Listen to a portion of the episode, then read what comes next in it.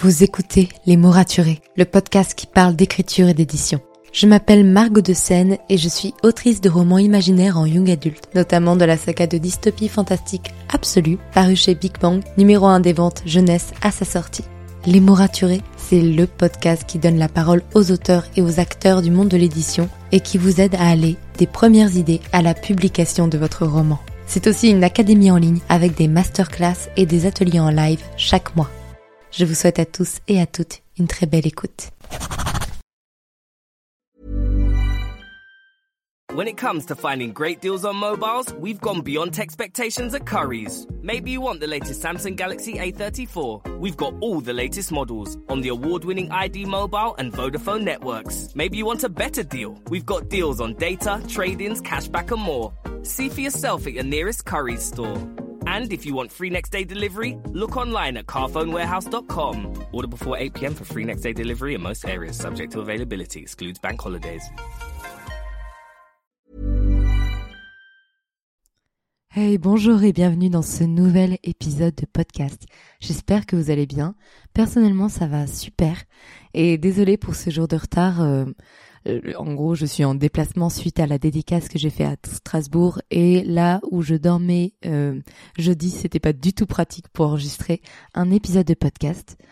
Aujourd'hui, j'aimerais vous parler d'un sujet que j'ai évoqué en story parce que j'ai vu d'autres auteurs en parler sur les réseaux sociaux et je pense que c'est ultra important de d'en parler, de poser le débat, c'est la légitimité euh, d'être publié quand on a une communauté. Qu'est-ce que j'entends par là? J'entends le fait de euh, publier un roman quand on a déjà 5000 abonnés, 10 000 abonnés, 15 000 abonnés, 20 000 abonnés et plus. Parce que bon, souvent il y a des gens qui ont encore plus que ça. Moi je parle autour de moi, euh, c'était des personnes qui étaient dans ces tranches là d'abonnés sur Instagram ou sur TikTok.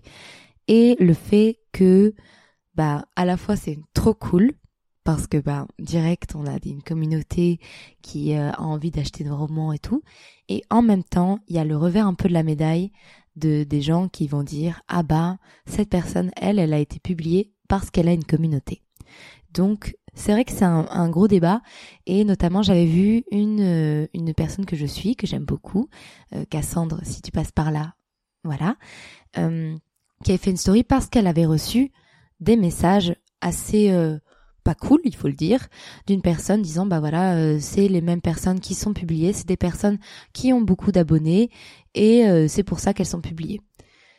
Ce que je trouve un peu triste quand même, sachant que là on parle des personnes qui ont bon 20, moins de 20 000 abonnés, c'est à la fois beaucoup de personnes, 20 000 abonnés ou 15 000 ou 10 000 ou même 5 000 abonnés, c'est déjà beaucoup, mais euh, c'est beaucoup dans le monde de l'écriture parce que déjà les comptes BookTok, juste lecture, ils sont largement au-dessus de ça souvent.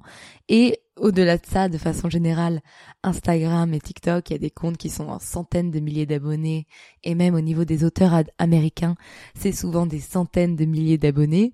Donc c'est vrai que comparé à ça, quand t'as 10 000 abonnés sur Instagram ou 5 000, c'est risible pratiquement pour eux. Même si pour nous, c'est beaucoup. Parce que les auteurs francophones, c'est pas là où il y a le plus gros, de plus de communauté. Mais ce que je veux dire par là, c'est là où je trouve un peu dommage dans ce discours, et là où je sais qu'il y a beaucoup d'auteurs qui ont du coup ce truc de j'ai envie de me lancer sur les réseaux sociaux parce que j'ai envie de maximiser mes chances d'être repéré par une maison d'édition parce que une fois que je serai publié bah, j'aurai peut-être déjà des lecteurs et ça va me faciliter la vie et ça va me permettre de de, de gagner peut-être ma vie plus rapidement donc on a des auteurs qui ont cette envie là et en même temps qui ont cette peur d'être catégorisés en mode ouais mais si j'ai des abonnés au moment où où je signe on va dire que c'est pour ça que j'ai signé déjà je peux vous rassurer sur un point c'est pas parce qu'on a des abonnés en tout cas pas avec 5 000, 10 000, 15 000 ou 20 000 qu'on est publié. Ou alors c'est un mauvais éditeur en face. Parce que la limite qu'on parle de favoritisme sur des personnes qui ont des centaines de milliers d'abonnés, voire des millions d'abonnés, et qui d'un coup écrivent un livre du jour au lendemain parce que ça a été commandé, bon oui, là il y a un côté marketing, on va pas se mentir. Et c'est pas c'est pas forcément la vocation de la personne d'être auteur, elle a été démarchée et c'est grâce à ça qu'elle a été publiée. Et souvent, d'ailleurs, il faut le dire, il y a des prêtes-plumes, donc des personnes qui sont auteurs, donc dont c'est le métier, qui vont aider la personne à écrire le roman. Mais quand on parle de micro-communauté, parce que oui, à 10 000 abonnés, on est une micro-communauté euh, en termes marketing, eh ben c'est enfin c'est pas là où c'est méga intéressant pour une maison d'édition. C'est chouette, c'est trop bien parce que effectivement, ça assure le fait qu'il y aura des lecteurs de base qui vont être intéressés, mais c'est pas un coût marketing énorme non plus. Vous voyez ce que je veux dire? Donc une maison d'édition face à un roman mauvais, même si la personne a 5000, 10 000 abonnés, c'est pas pour ça qu'elle va la choisir et qu'elle va dire youpi, allons-y. Donc déjà sachez-le, si vous construisez une communauté, le plus important, c'est d'avoir un bon roman et un bon manuscrit à proposer.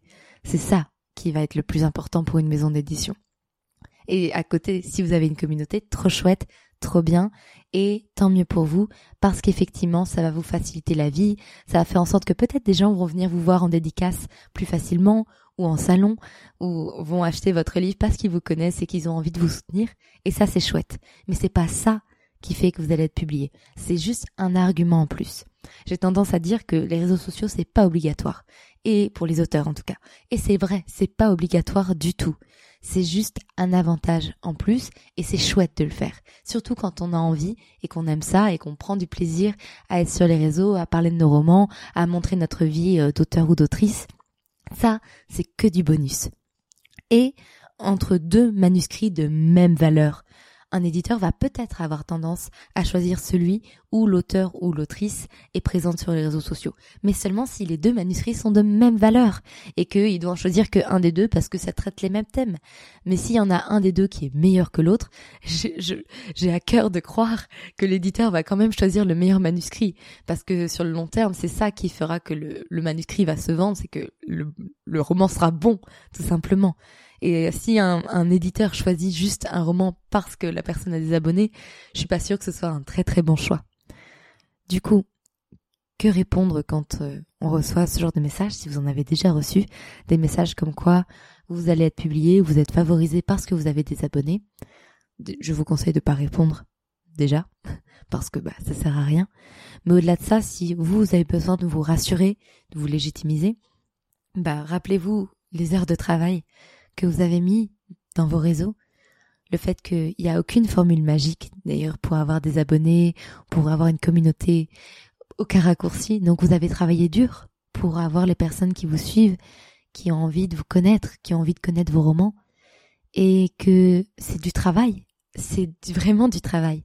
Dans mon cas, je suis sur les réseaux sociaux depuis novembre, allez, octobre, octobre-novembre 2019.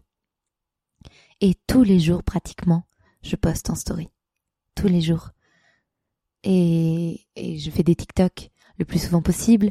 Je suis sur Instagram de façon générale le plus souvent possible. Deux épisodes de podcast par semaine. tout le monde ne fait pas le même travail et tout le monde ne fait pas les mêmes choses. Des fois, il y en a qui sont sur YouTube, il y en a qui sont que sur TikTok, peu importe en fait. Ce que je veux dire par là, c'est que c'est du travail. Beaucoup de travail du travail qui parfois empiète un petit peu sur le travail d'écriture pure. Et c'est là où il faut trouver l'équilibre de vie. Donc oui, si vous m'écoutez, que vous avez déjà reçu des remarques sur ça, vous êtes légitime. Parce que vous l'avez pas acheté, ces abonnés, c'est pas tombé de nulle part. Vous avez travaillé pour ça. D'accord? Et si vous n'avez pas envie de le faire, vous n'avez pas envie de, passer ce temps sur les réseaux sociaux, que ça vous plaît pas, que ça vous tente pas, que ça vous effraie, que vous vous sentez pas à l'aise, c'est ok aussi. Et ça veut pas dire que vous serez pas publié. Donc c'est là où moi je donne plein de conseils en communication parce que j'adore ça. C'est ma formation, j'ai fait une licence de com, un master marketing, je trouve ça ultra passionnant et je m'éclate à le faire. Pour autant, c'est pas obligatoire, c'est beaucoup de travail et je comprends tout à fait qu'on n'ait pas envie de le faire et qu'on se sente pas à l'aise. Et ne vous inquiétez pas si c'est votre cas aussi parce que bah c'est pas le cœur du métier d'auteur que d'être sur les réseaux sociaux. C'est un plus, c'est un bonus et qui demande en plus de ça beaucoup de temps, beaucoup de travail. Et finalement, j'ai envie de lancer un dernier message vers les personnes qui n'ont pas encore une communauté énorme, mais qui se battent tous les jours pour ça. Courage. Courage parce que je sais ce que ça fait de parler à un mur tous les jours pendant des mois, de pas savoir si quelqu'un est vraiment intéressé par ce qu'on raconte, de faire des flops énormes sur des, des posts ou des TikTok sur lesquels on a travaillé pendant des heures et des heures et ne pas comprendre pourquoi, et réussir sur un truc où s'en a mis trois minutes à faire et ça me parle même pas notre et on est dégoûté et on sait pas pourquoi non plus. Euh, courage. Continuez. Ça va le faire un jour. Si vous continuez de vous battre, si vous continuez de donner de votre personne, d'être authentique, si vous continuez de travailler dur, ça marchera. Donc, pour résumer, il n'y a pas de légitimité supplémentaire ou inférieure à être sur les réseaux sociaux, à être sur les réseaux sociaux, pardon, ou à ne pas y être. L'important c'est de faire quelque chose qui vous plaît, où vous sentez bien. Et si vous êtes encore sur ce chemin, essayez de construire tout ça, juste faire en sorte de tester plein de choses, de faire du contenu qui vous plaît. Et si ça vous plaît, si ça vous plaît profondément, vous finirez par toucher les gens qui auront envie de vous découvrir. Donc voilà. J'espère que cet épisode vous a plu, vous a fait du bien et vous a rassuré. Sur ce, je vous laisse et je vous retrouve lundi pour un nouvel épisode de podcast. En attendant, passez un bon week-end.